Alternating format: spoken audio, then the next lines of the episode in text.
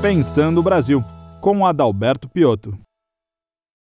Olá, eu sou Adalberto Piotto e seja bem-vindo ao Pensando o Brasil aqui pela TV CIE. Meu convidado hoje é o Procurador de Justiça do Ministério Público do Estado de São Paulo, César Dario Mariano da Silva. Doutor, seja bem-vindo ao Pensando o Brasil. Muito prazer estar aqui, Adalberto. Também um, muito contente de poder falar com seus telespectadores. O doutor César também é mestre em Direito das Relações Sociais, especialista em Direito Penal, professor da Escola Superior do Ministério Público de São Paulo, também autor de vários livros na área do direito. Doutor, o senhor escreveu um artigo recente ao jornal Estado de São Paulo, em que o senhor, o título é Nada está tão ruim que não possa piorar. E logo nos primeiros parágrafos, a citação é a seguinte: me permita aqui ler ao nosso espectador. Caminhamos a passos largos para o direito penal simbólico, desprovido de uma das suas mais importantes finalidades, a prevenção. Aí o segundo parágrafo. Um direito penal em que a pena aplicada não amedronta e, por isso, não dissuade a prática de ilícitos. Depois, no artigo, o senhor discorre ali, dando dois exemplos de cortes superiores, uma do Supremo Tribunal Federal e uma do Superior Tribunal de Justiça, em que a quantidade de droga encontrada com o meliante, ou seja, com a pessoa acusada de tráfico, foi desconsiderada na hora de se julgar a pena, ou seja, de se considerar uma pena maior. Ah, no caso, era porte de cocaína e de maconha, com quantidades imensas, e mesmo assim foi, foi pelo entendimento das cortes superiores, uma condição que não ensejava a prisão preventiva daquele, por exemplo, acusado de tráfico. Uh, o senhor faz um artigo muito maior do que isso, eu só citei dois desses exemplos. Daí a minha primeira pergunta ao senhor é: qual a sua sensação hoje em relação à justiça brasileira? De impotência de alguém que já trabalha há 30 anos na área criminal e de um tempo para cá, o que eu tenho visto é que o direito penal não amedronta mais. Porque o direito penal as pessoas costumam dizer temos que reformar o Código Penal, temos que reformar o Código de Processo Penal. Não é verdade. Nós temos que reformar o que pensam a ideologia dos tribunais superiores. Porque os tribunais superiores, Deus, eles têm uma ideologia de que cadeia não resolve. Então, eles não querem mais ninguém na cadeia. Eles querem dar um jeito de colocar as pessoas fora da cadeia, não querem mais prender ninguém. E esse exemplo que, que, que eu dei nesses artigos, que são exemplos recorrentes, bem demonstram isso. Numa das situações, o sujeito foi flagrado com 186 quilogramas de cocaína. A cocaína, o quilo de cocaína, chega a custar nas ruas, se você for misturar, um quilo acaba virando 4 quilos, 100 mil reais. Se você exporta para a Europa, quintuplica esse valor ou até mais, porque é difícil ingressar a, a droga lá e a droga é muito cara. Nos Estados Unidos, a mesma coisa. Só que o Supremo Tribunal Federal vê isso como se fosse quase que uma infração de pequeno potencial ofensivo. Entende, nesse caso, pelo fato da pessoa ser aquela considerada como mula transportador, que ele é um insignificante. Só que dentro do crime organizado, o que, que ocorre? O crime organizado, ele, para deixar uma quantidade dessa na posse de alguém, essa pessoa tem que fazer parte do crime organizado, tem que fazer parte da organização criminosa, senão eles não vão deixar tamanho valor em droga contra essa pessoa. E essa pessoa é um pequeno mecanismo. Ele é uma pequena engrenagem dentro de um mecanismo enorme que sem ela não funciona. Mas as cortes superiores não veem dessa forma. Vem, não, ele é um coitadinho, ele é um simples mula. Então, para ele, ele não precisa ficar preso. Então, nós vamos dar prestação de serviço à comunidade para ele. A pessoa vai ser condenada a uma pena que gira em torno de um, oito, um, meio, um ano e oito meses, a dois anos e meio, no máximo quatro anos, e vai prestar serviço à comunidade nos finais de semana. Então, vai ser dado o regime aberto, ela não vai para a cadeia, isso acaba incentivando o tráfico de drogas. E decisões desse tipo têm sido recorrentes, até de 700 quilos de droga. 700 quilos de droga. Uma decisão recente do Superior Tribunal de Justiça fez o mesmo com o olheiro, com aquele batedor, com aquela pessoa que fica verificando se a polícia não veio. Então ele estava, ele pega um carro, fica olhando, mas sem esse tipo de pessoa, o crime organizado não funciona. Então, o direito penal hoje, para as cortes superiores, e eu quero frisar muito bem, porque não ocorre nos tribunais de justiça, nos tribunais regionais federais, virou um direito penal simbólico, porque eles fazem de tudo para a pessoa não ser punida. Paralelamente a isso, quando a pessoa não é punida, o que, que acontece? O crime aumenta. Bom, o senhor fez menção que esse tipo de comportamento está restrito hoje ou é mais recorrente nas cortes superiores, o que não acontece até os tribunais de justiça, nos fóruns das cidades e nos tribunais de justiça dos estados. O problema está na interpretação dos ministros de cortes superiores, é isso? Sim. Os ministros de cortes superiores, Superior Tribunal de Justiça e Supremo Tribunal Federal. E eu vou dizer o um motivo disso. Até 2006, o Supremo Tribunal Federal ele era composto basicamente, com duas exceções, por ministros conservadores. Então, o conservadorismo ele vê o crime como um mal. Então, ele vê com o crime como um criminoso, uma pessoa que tem que ser punida, que está infringindo regras dos estados. A partir de 2006, quando o presidente Lula estava no poder, ele começou a nomear ministros de esquerda, ministros progressistas.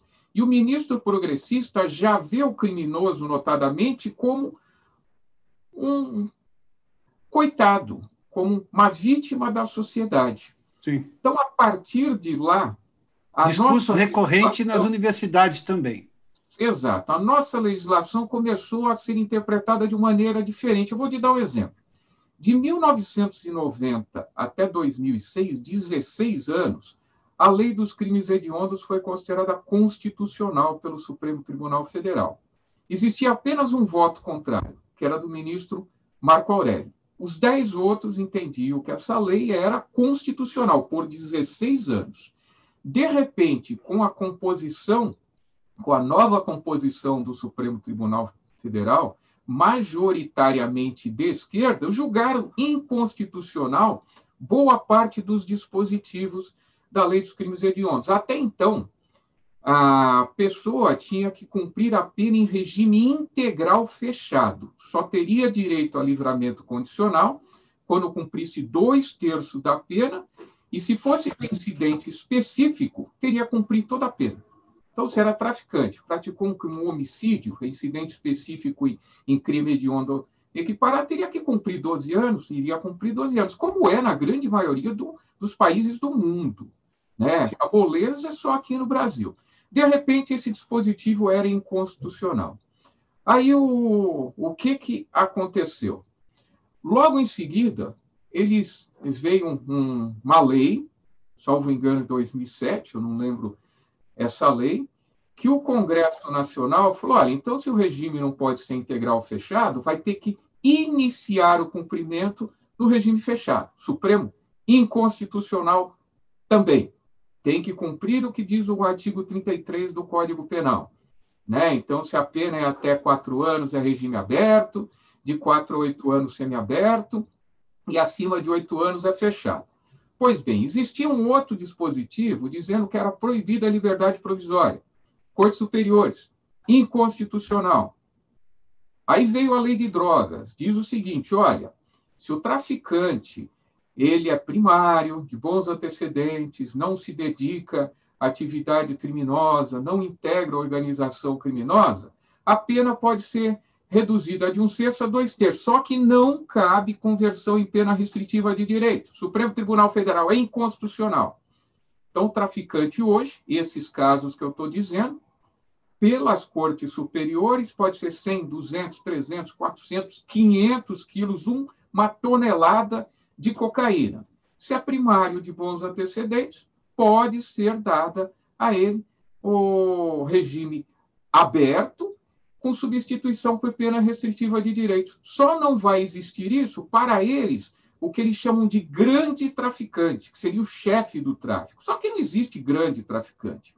Existe o traficante que é pego com menos droga ou com mais droga. Uhum. Existe aquele que é o chefe do tráfico, existe aquele que é um mecanismo do tráfico.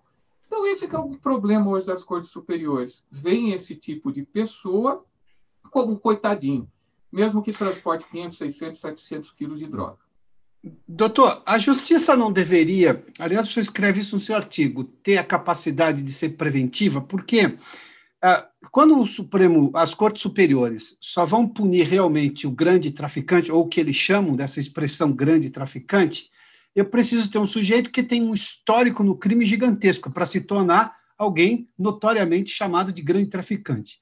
Este traficante com uma grande porção de droga, estou falando de 100, 200 quilos que o senhor fez menção, e que não foi considerado um criminoso de ponta, portanto, nem preventiva a pegou, ele só vai se tornar grande daqui a alguns anos, ou seja, ele vai ter um tempo gigantesco para traficar sem que a justiça imponha a ele restrições de forma preventiva a ele não a permanecer, continuar no crime.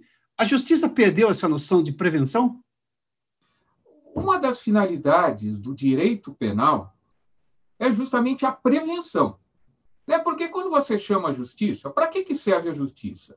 Toda vez que você chama a justiça é que você está tendo um litígio.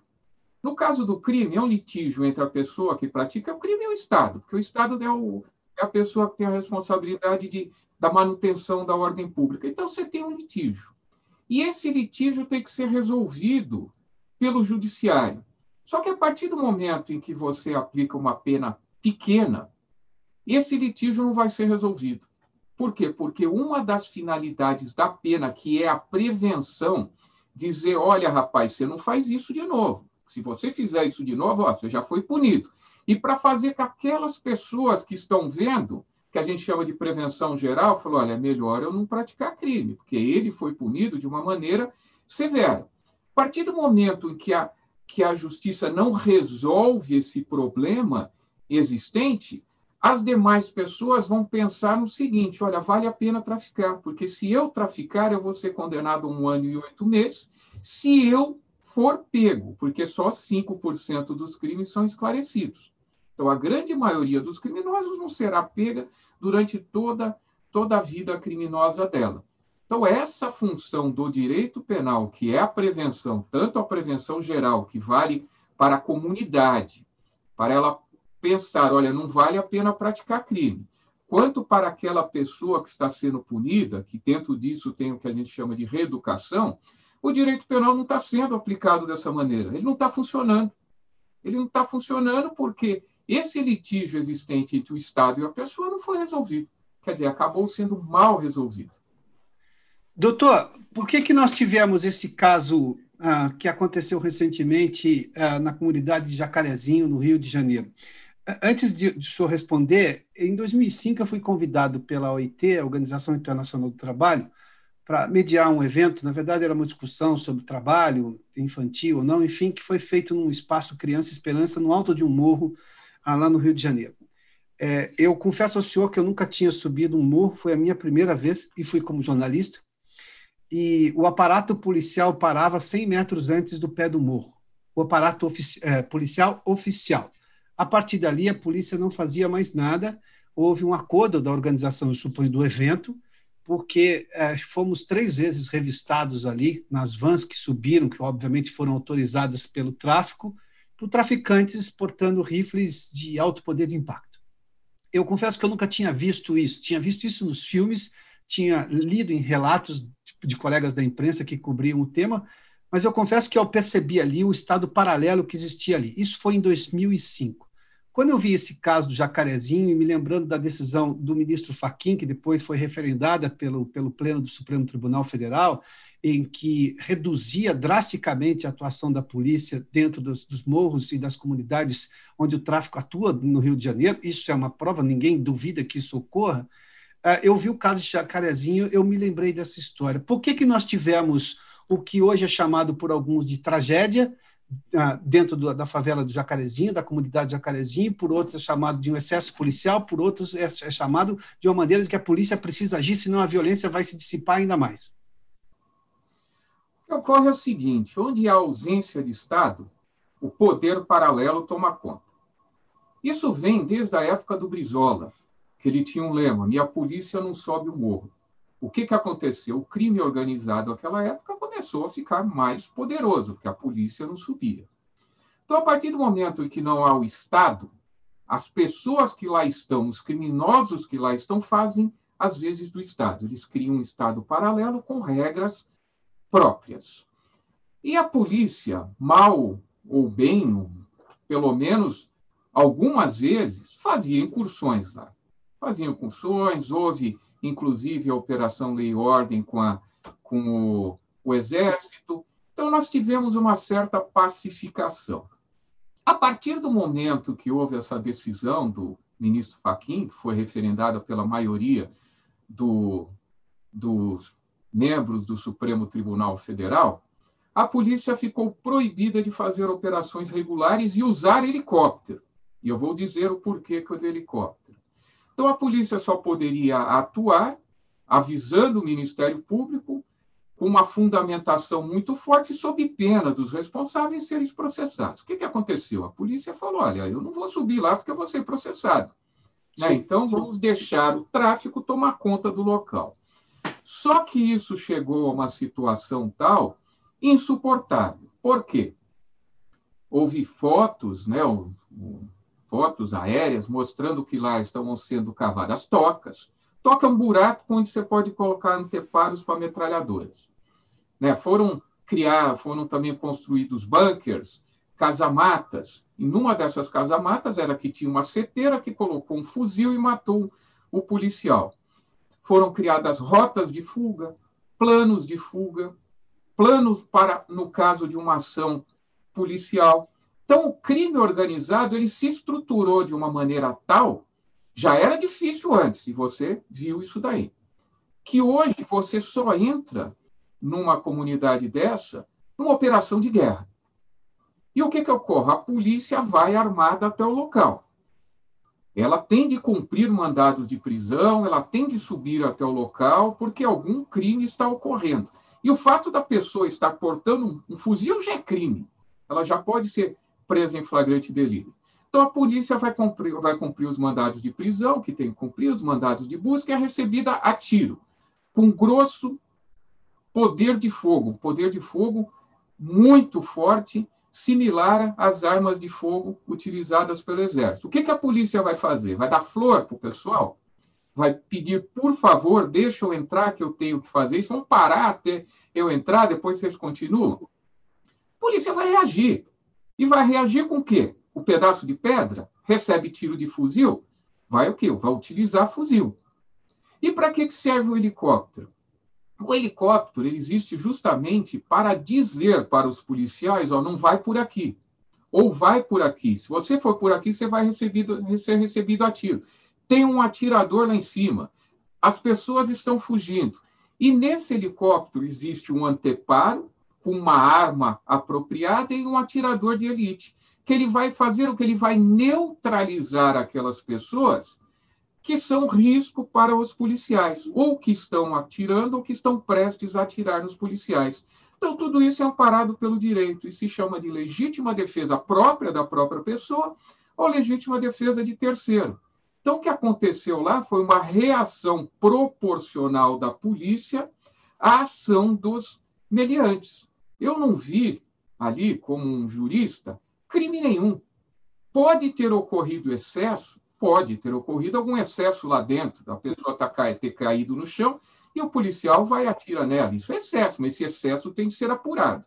Mas tudo isso está ocorrendo por causa dessa ordem do Supremo Tribunal Federal, que está fazendo uma ingerência, no meu modo de ver, indevida, num problema de segurança pública dos estados. Porque quem sabe o que deve ser feito nas comunidades lá são os órgãos policiais do estado, que são responsáveis pelo policiamento, uhum. são responsáveis pela prevenção e são responsáveis pela prevenção dos crimes que lá existem. Agora, a partir do momento que você fala, ó, você não pode atuar lá, deu no que deu. Doutor, porque eu vi a repercussão, o público e até representantes da sociedade, ah, eu estou falando não da sociedade eh, de instituições ah, como imprensa e por aí, eu estou falando da repercussão das pessoas, da opinião pública, aprovando alguma ação policial.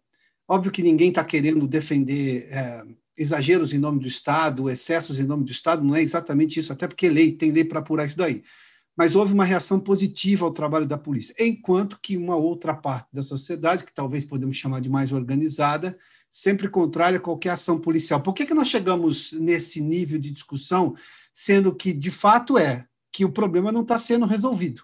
A gente continua com o problema do tráfico gigantesco. O senhor fez menção a duas decisões do Supremo Tribunal Federal e do Superior Tribunal de Justiça que aliviam a interpretação para quem está carregando droga e seja primário, independentemente da quantidade da droga, o que para um cidadão comum é uma afronta à inteligência dele, embora o Supremo e o Superior Tribunal de Justiça possam justificar isso de alguma maneira, mas isso afronta a inteligência alheia, diga-se de passagem. Por que, que nós chegamos nesse ponto? Eu vou responder com uma palavra: ideologia. Hoje nós temos uma ideologia muito forte.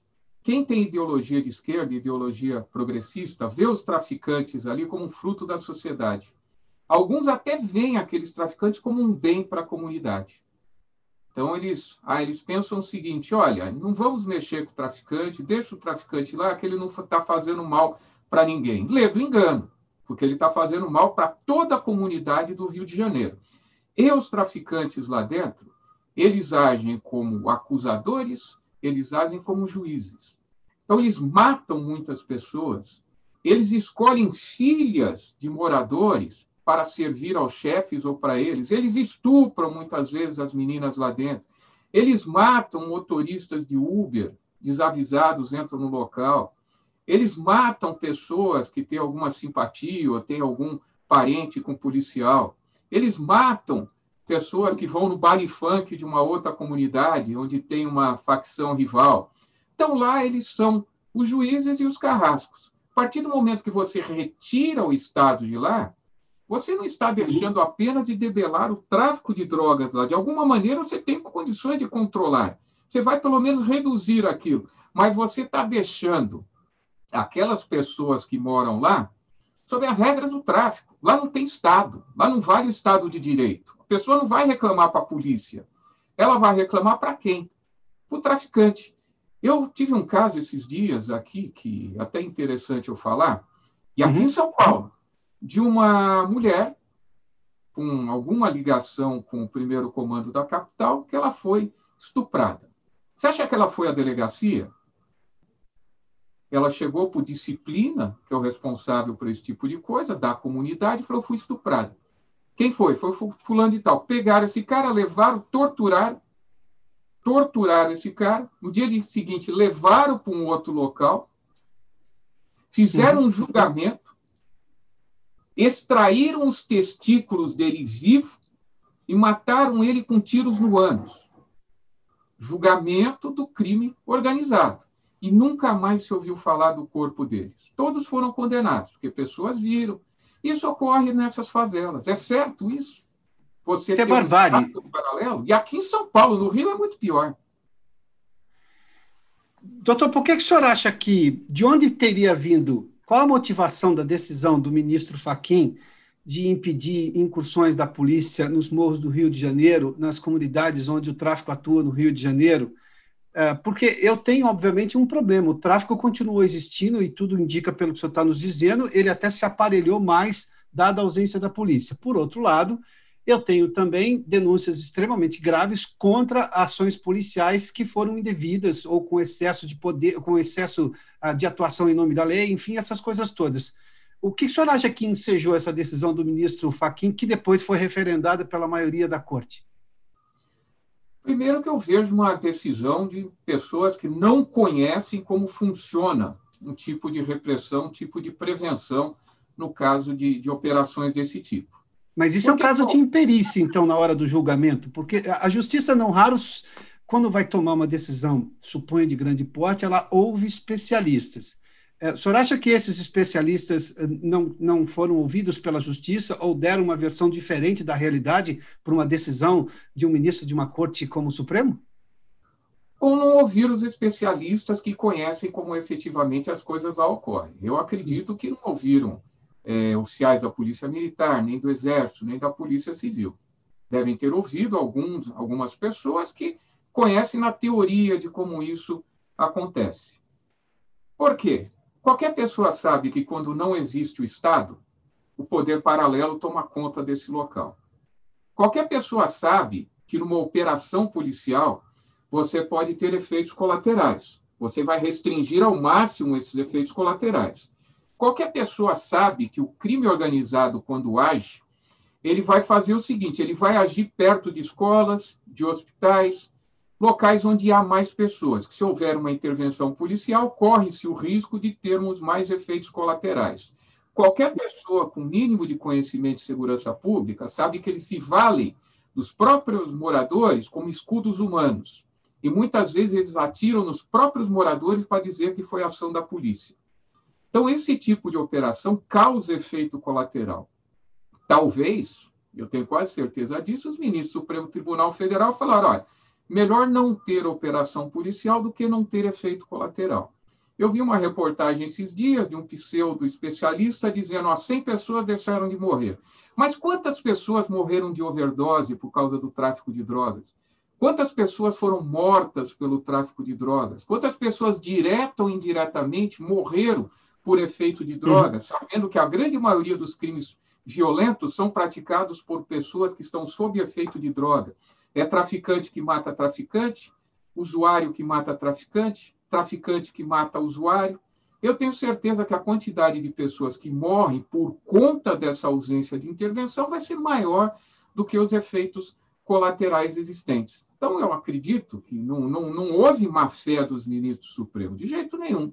Eles entenderam o quê? Que seria melhor a polícia não intervir, a não ser em casos excepcionalíssimos, para não termos efeitos colaterais. Só que aconteceu agora o que todo mundo que conhece um mínimo de segurança pública já sabia. Quando a polícia tivesse que intervir, haveria uma guerra urbana. Haveria uma guerra urbana por conta do aparelhamento, que hoje é muito maior do que existia antes por parte do crime organizado. Doutor, é, eu tenho decisões objetivas é, de um juiz e tenho decisões, sobretudo das cortes superiores, que interpretam a Constituição, no caso, o Supremo Tribunal Federal, muitas que parecem ter caráter extremamente subjetivo. Talvez o ministro Supremo seja o único que tenha que, vez ou outra, recorrer a alguma subjetividade, porque coisas novas podem não estar previstas na lei e você precisa julgar aquilo, dar pelo menos uma decisão acerca daquilo. Mas a gente tem visto subjetividade que, em algum momento, recorre à insegurança, ou termina numa insegurança jurídica, ou seja, uma reinterpretação de uma lei, de entendimentos que já vinham de, longos, de longo tempo, ou seja, interpretados, em que você já tinha pacificado aquele entendimento, um novo juízo supremo vai lá e lê novamente. Não, não é exatamente o caso, mas nós vimos, por exemplo, não sei se é exatamente o caso, né? Mas agora o próprio ministro Fraquim pegou e mudou completamente a interpretação de um julgamento da Lava Jato, que foi talvez o último suspiro da sociedade brasileira em se ver representada na justiça, ou seja, de punir ah, autoridades poderosas, crime de colarinho branco, ou seja, crime de pessoas muito ricas. E elas irem para a cadeia, como outras também vão, independentemente da condição social.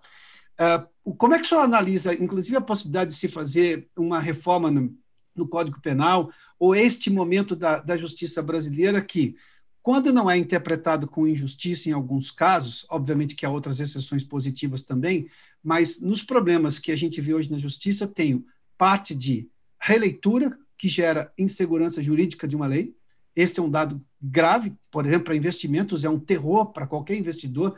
Eu sei porque eu sou da área de economia, doutor, o investidor diz o seguinte: nada é pior do que mudar a regra no meio do jogo. Insegurança jurídica é o pior ingrediente de um negócio. E quando eu também tenho sensação de impunidade, ou seja, que pode ser uma reinterpretação da lei ou uma decisão subjetiva de um juiz que não coaduna com a lógica social. Como é que o senhor tem visto esse momento? Olha, eu vou fazer só um breve resumo do que aconteceu na decisão do ministro Fachin. Nós tivemos a questão do, do, reconhecimento da. Não vou nem falar da questão da suspeição, vou falar da incompetência. O, quando se impõe, é, se argui a incompetência do magistrado, o primeiro a ser ouvido é o próprio magistrado. O magistrado ele é o responsável mesmo pela sua incompetência. A gente diz que, quando eu falo incompetência, é em razão do local, né? Alguns alguma, alguns telespectadores podem não entender o que é. Incompetência é o seguinte: é, é uma vara X ou um local X que tem que julgar e outro uhum. juiz que está julgando. Então, ele é o fiscal da sua própria incompetência. Se ele verifica que ele não é, que ele não é o competente, ele manda para a pessoa que é. Aí ele falou: não, eu sou competente. O Tribunal Regional Federal, 3 a 0, é competente.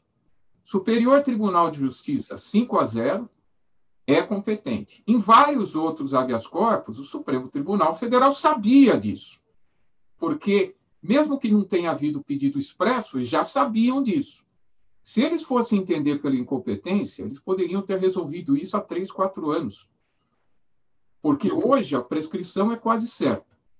De repente, depois que todas as instâncias a julgar, o processo estão quase no final, reconhece-se a incompetência e anula-se desde, tudo desde o início. Traz uma insegurança jurídica enorme. Então, são feitas interpretações, muitas vezes, que não se coadunam, no meu modo de ver, com a segurança jurídica, que ela tem que ser levada em consideração também. Ora, quando nós falamos em suspeição, a situação é muito diferente. Né? Muito embora eu não entenda que o ministro Sérgio Moro, que o juiz Sérgio Moro fosse suspeito, que também ele entendeu que ele não é suspeito, Tribunal Regional Federal entendeu que ele não é suspeito, Superior Tribunal de Justiça também entendeu que ele não era suspeito. Eu também entendo que ele não era suspeito. E se fosse levado ao plenário do Supremo Tribunal Federal, muito provavelmente também teriam reconhecido que ele não era suspeito porque a, a primeira turma tem um posicionamento totalmente diferente da segunda turma. Muito diferente, principalmente no que diz respeito ao Lava Jato. Só que direitos são princípios. O Supremo Tribunal Federal ele pega princípios constitucionais, analisam esses princípios, e os princípios nós sabemos que eles são, eles são conhecidos por causa da sua abstratividade. Então, o princípio ele pode não valer num determinado caso e valer para o outro porque eles são abstratos, diferente de uma regra. Regra é o direito positivado. Ele vale ou ele não vale, o princípio não. A partir do momento em que você com, começa a interpretar tudo de forma principiológica, você chega ao resultado que você quiser. Você isso é subjetividade, não é? Não, totalmente isso não dá sensação... subjetivo. Totalmente Perfeito. subjetivo. Isso piora quando você inverte como deve ser feita a interpretação quando você parte de um fato que é a conclusão e você começa a interpretar aqueles fatos existentes para você chegar àquela conclusão. A interpretação não pode ser assim. Você tem que partir de determinadas normas e fatos para você chegar a um resultado desconhecido. E muitas vezes o Supremo faz o contrário. Ele quer que determinados fatos e normas cheguem a um determinado caso concreto porque eles já têm uma pré-concepção dos fatos. Por que, que eu digo isso? Porque eles dão entrevistas. Eles dão diversas entrevistas, e foram dadas diversas entrevistas por alguns ministros, dizendo que o, que o, que o juiz Sérgio Moro era suspeito antes de julgar o fato. Então, você já sabia qual seria o resultado do julgamento em relação a determinados ministros. A exceção aí foi a, a ministra Carmen Lúcia, que eu não esperava que ela fosse mudar totalmente o seu posicionamento. Né? Ela até, em todos os casos, entendeu de uma maneira, de repente mudou o posicionamento dela para uma situação totalmente diferente, com base em mensagens, que até hoje elas não são autenticadas, não se sabe se essas mensagens criminosamente hackeadas são verdadeiras ou não, porque não foi feita perícia no celular e nas mensagens originais. Sem isso, eu não tenho condição de dizer se houve montagem ou não. Então, porque isso não é nem subjetividade, porque é, se a lei, a lei considera uma prova ilegal, prova a, a, a, que pode valer no processo ou não, doutor? Qual é o entendimento hoje? O que ocorre é o seguinte: essa questão das mensagens hackeadas há dois problemas. Primeiro, elas são objeto de crime. Houve um hackeamento. E tudo leva a crer que esse hackeamento foi encomendado. Foi encomendado para quê? Para minar, para anular ah, os processos da Lava Jato. Tudo leva a crer, eu não tenho prova disso. Mas qualquer pessoa que for analisar a lógica disso vai verificar que isso daí não foi feito sem querer. Nem foi encomendado por alguém para que essas provas pudessem ser minadas. Então, essas provas são ilícitas. Além delas serem ilícitas, a prova tem que ser validada. Porque a partir do momento que você pega mensagens dessas, o emissor e os receptores falam: não reconheço esse diálogo. Você tem que validar. Só que para você validar, você tem que ter as mensagens originais.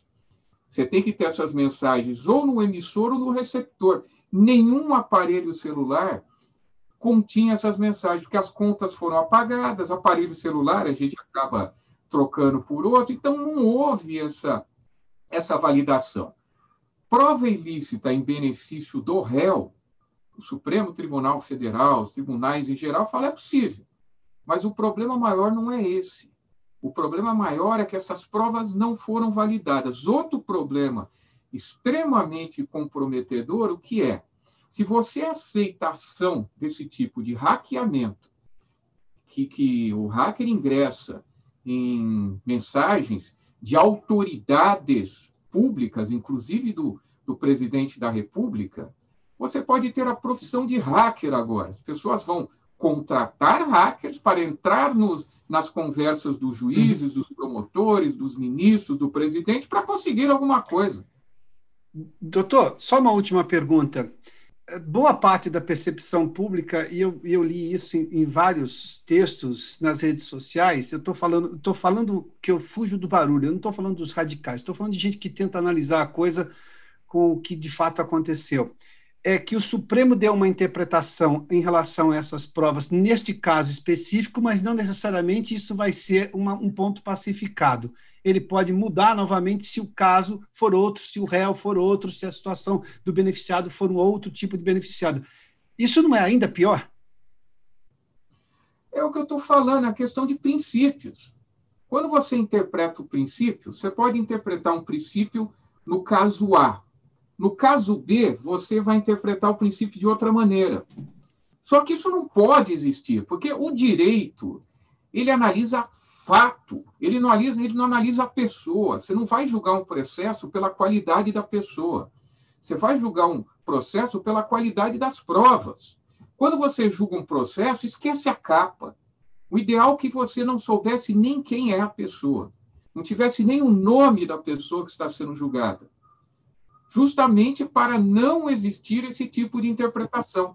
E você interpretar a prova em relação à pessoa de um, de um jeito qualquer, e uma outra pessoa se, se interpreta a prova de uma outra maneira. Isso não pode existir.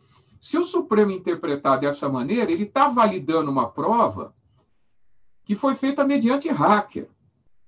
Se alguém vai agora e falou: eu vou, vou hackear lá a conversa do doutor César para ver se ele fala alguma coisa para eu anular o processo que ele funciona. O Supremo vai ter que validar essa prova também. Uhum. Porque se ele validou para o fulano de tal, no caso o presidente, para outra vai ter que ser também. Então, esse, essa brecha que está sendo aberta para o Supremo é extremamente perigoso. Tanto que no, o ministro Nunes Marques, ele votou nesse sentido, falou, eu não posso validar isso, porque daqui a pouco os nossos próprios celulares, nossos ministros do Supremo Tribunal Federal, vão começar a ser hackeados para ver se consegue alguma coisa para anular determinado processo. Então, isso é um perigo. Chegou-se até conversas do presidente com ministros, pode tentar até contra a segurança nacional.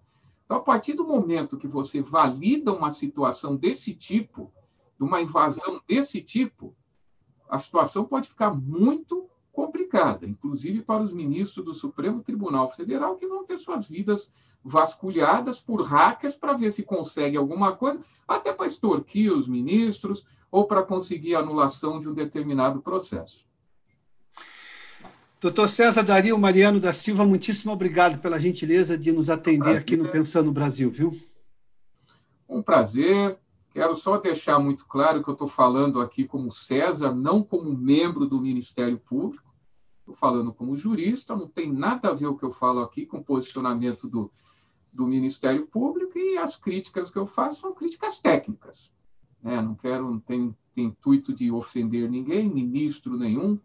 Eu tenho a maior, maior respeito por todos os ministros, seja do Superior Tribunal de Justiça, seja do Supremo Tribunal Federal, e eu faço simplesmente alguns apontamentos técnicos. César Dario falando, jurista falando, e não procurador César Dario. Prazer foi meu. E que se preserve a democracia e a liberdade de expressão no amplo debate que esse país precisa. Muito obrigado, doutor, mais uma vez pela gentileza, viu? Até mais. Até mais. Este programa tem um apoio institucional do CIE.